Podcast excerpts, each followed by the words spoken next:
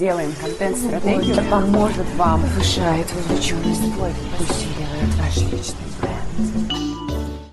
Привет, друзья! И третий выпуск подкаста «Пикантный маркетинг», как обещала, записываю из новой локации. Я на Пальме в Дубае. Обалдеть. Я безумно рада. Из Вьетнама пришлось лететь в Гонконг, потому что прямых перелетов не осталось. Полетела в Гонконг. Из Гонконга до Дубая 10 часов. 10 часов. Это было непросто, но мы выдержали. И сейчас у меня потрясающее настроение, потому что только что, буквально пару часов назад, моя команда сообщила, что мои подкасты загрузились.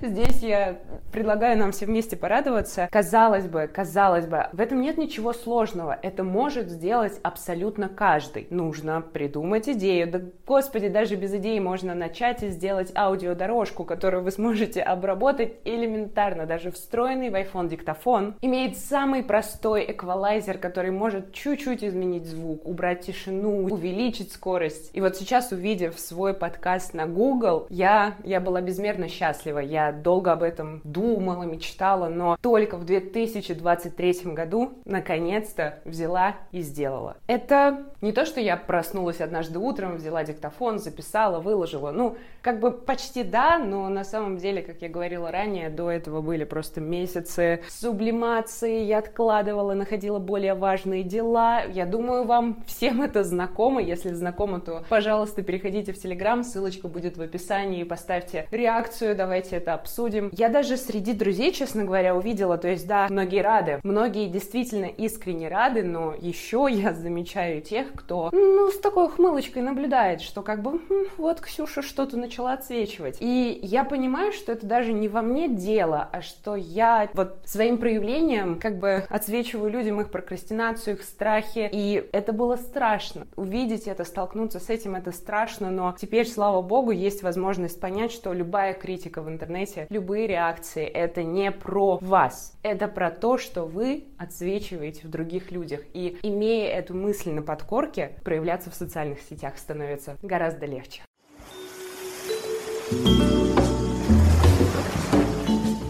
Вообще, я сегодня с вами хотела обсудить несколько тем, но у нас уже достаточно длинным получилось вступление, поэтому давайте с вами выберем из одной. Пожалуй, расскажу о насущном. Кстати, для меня большим удивлением стал мой последний пост в телеграм-канале. Я обычно старалась писать более профессиональный контент, который может быть полезным. И вчера у меня был наплыв эмоций, наплыв чувств, потому что прохожу такие трансформационные процессы, от которых на самом деле, ну, не просто. Они прекрасные, они результативные, но вот в моменте, я честно скажу, не так уж и просто. И я написала пост, знаете, такой эмоциональный, как я его назвала. И каково было мое удивление, когда утром я прочитала в личке и в комментариях под постом много реакций. Люди лучше отреагировали реагировали на какой-то личный контент, причем мне казалось, что он просто, ну вот, из серии дневничка. Видимо, моей аудитории нравится именно такая откровенность, и это стало для меня открытием. Такое торнадо эмоций возникло в связи с тем, что, не переживайте, я не буду вас грузить личным, это связано с профессиональным, собственно, вокруг чего мы здесь и собрались, с ощущением, что все валится из рук. Да, наша международная команда потрясающих людей, с которыми мне безумно повезло. Мы набрали очень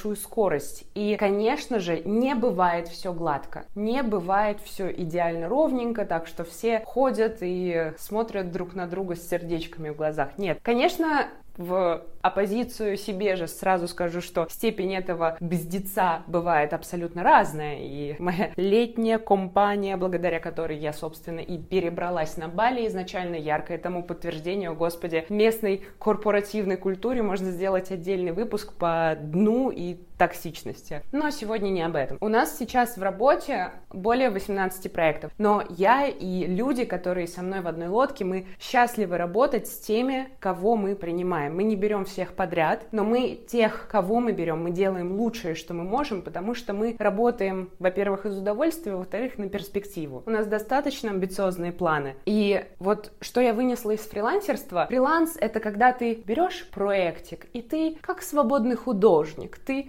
посвящаешь написанию текстика хоть три часа, потому что тебе нравится, как визуально смотрится запятая именно в этом месте. Когда мы говорим про бизнес, большую роль начинают иметь рамки и регламенты работы.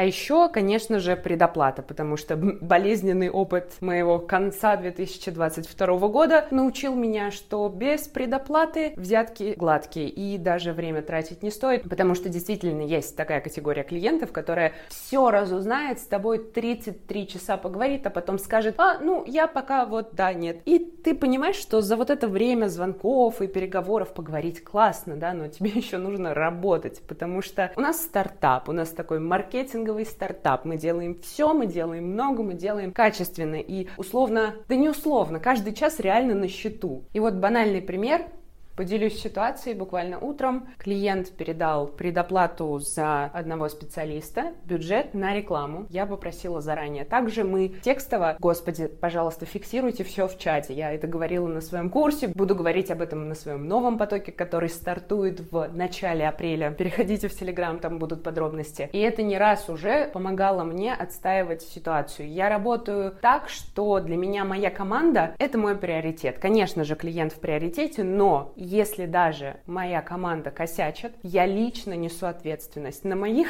ребят могу ругаться только я, это правило. Случаи были разные, слава богу, их было не так уж и много, но вот сегодня один такой пример. Клиент э, поссорился со своим партнером и записал достаточно такое резкое, хлесткое голосовое, и я как женщина, я почувствовала и поняла, что дело здесь не только в нас, а дело еще и в том, что он хочет поскорее разойтись с партнером и понести как можно меньшие убытки, потому что в этой ситуации он вышел из проекта. И он занял достаточно жесткую роль в этих небольших переговорах, но речь шла о возврате, частичном возврате бюджета, который не был освоен. Я обосновала, что в счет оплаты из этого бюджета забирается часть оплаты таргетолога. На что клиент ответил, что он не готов идти на эти уступки, потому что таргетолог работал в два раза меньше дней, чем длилось наше сотрудничество. И с одной стороны, да, работа выполнена, работа оплачена. Да, но я здесь придерживаюсь какой позиции? Во-первых, любая работа должна быть оплачена. Во-вторых, когда вы вовлекаете специалиста в проект, вот даже я, да, как руководитель команды, у меня есть таргетолог, и я прошу его взять проект. Соответственно, он сам распределяет свою нагрузку и не берет больший объем. Он букирует свое время. И если клиент по каким-то своим причинам все никак не обозначает дату старта, то это не значит, что время таргетолога диетолога не должно быть оплачено. Да, оно может быть не оплачено полностью, но какая-то компенсация за то, что человек был вовлечен, она 100% должна быть. Как мы решили проблему? Я предложила взять фиксированную часть оплаты таргетолога, поделить ее на количество дней в месяце и умножить на количество отработанных дней. Итого там получилось примерно 2 трети фикса, и это устроило обоих.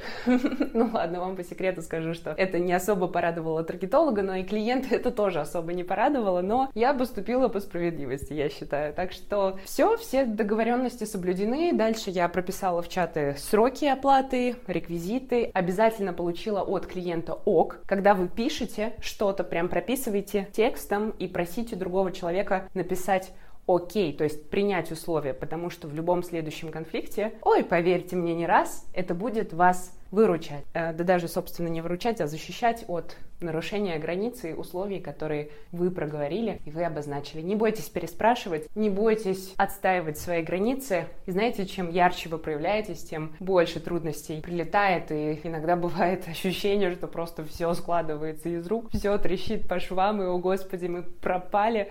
Надо выдохнуть, надо выспаться и сесть, начать разгребать огромную кучу дел, потому что у всего есть начало и у всего есть конец. Опять у нас какой-то философский подкаст получается к самому концу. В общем, я вас обнимаю. Я думаю, что следующий выпуск у нас все равно будет записан из Дубая. И до новых встреч. Буду рада вам в своем телеграм-канале, в своем запрещенном грамме, ну и ВКонтакте, наверное. Я его не люблю все еще. До встречи, друзья. Пока-пока.